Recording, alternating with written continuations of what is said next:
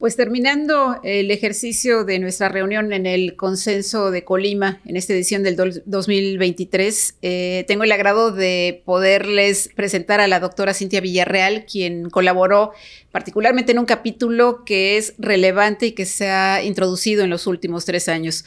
Doctora Villarreal, platíquenos de esto.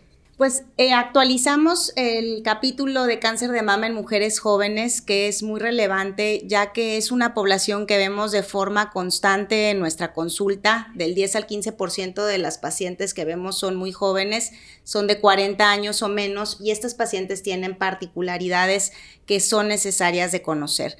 Hay tres aspectos importantes que se actualizaron en el consenso. El primero es sobre el uso de firmas genómicas en esta población.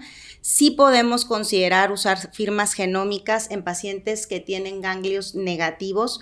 La firma genómica que más sustento tiene es la de 21 genes, la de Oncotype. No se recomienda utilizar firmas genómicas en pacientes premenopáusicas que tienen ganglios positivos.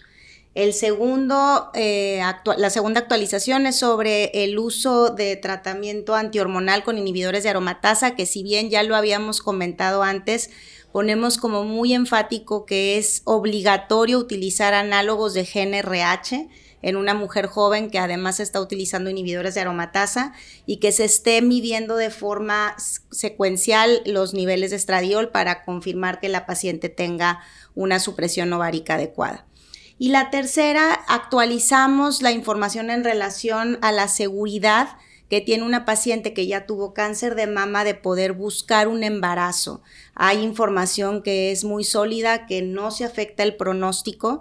Y ahora agregamos además un estudio que recientemente se presentó en San Antonio, el estudio Positive, que es exclusivamente para pacientes con cáncer de mama hormonosensible que están buscando un embarazo y que están bajo tratamiento.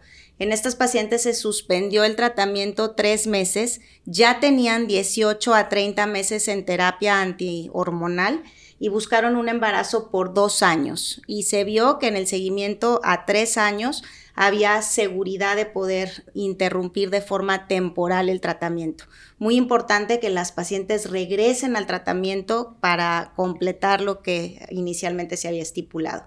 Entonces esas son las tres actualizaciones y sobre todo pues buscar que se haga un tratamiento multidisciplinario en estas pacientes con estas necesidades particulares. Puntualmente tres cosas buenísimas que van a integrar más información a esta población que es tan especial, incluyendo el ácido solendrónico, que es, es uno de los elementos que se deben de considerar también para, para agregarse en estas pacientes con manejo eh, antihormonal.